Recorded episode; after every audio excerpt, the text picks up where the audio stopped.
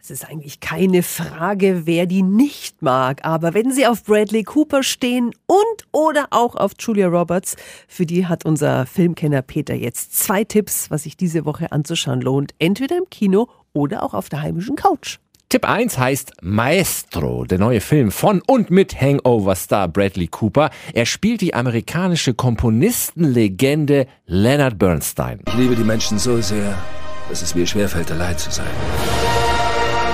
Und Musik. Sie lässt mich am Leben festhalten. Maestro hat eine fulminante erste Hälfte. Cooper schielt aber ein wenig zu sehr auf eine Oscar-Nominierung. Den Oscar dagegen hätte definitiv Carrie Mulligan verdient als Bernsteins Frau. Sie ist sensationell. Maestro ab heute im Kino und in zwei Wochen schon auf Netflix. Meine Wertung 7 von 10 Helmchen.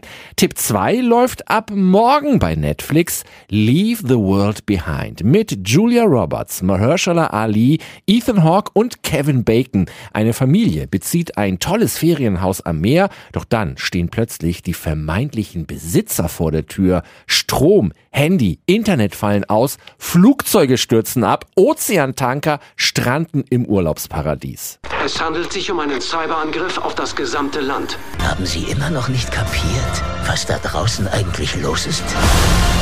Was es auch ist, es passiert uns allen. Leave the World Behind ist nach so vielen Filmgurken in diesem Jahr bei Netflix ein spannendes Endzeitdrama über die Frage, wem noch vertrauen, wenn die Apokalypse droht. Mit einem starken Schlussbild zwischen bitterem Entsetzen und heiterem Fatalismus. Meine Wertung 8 von 10 Helmchen.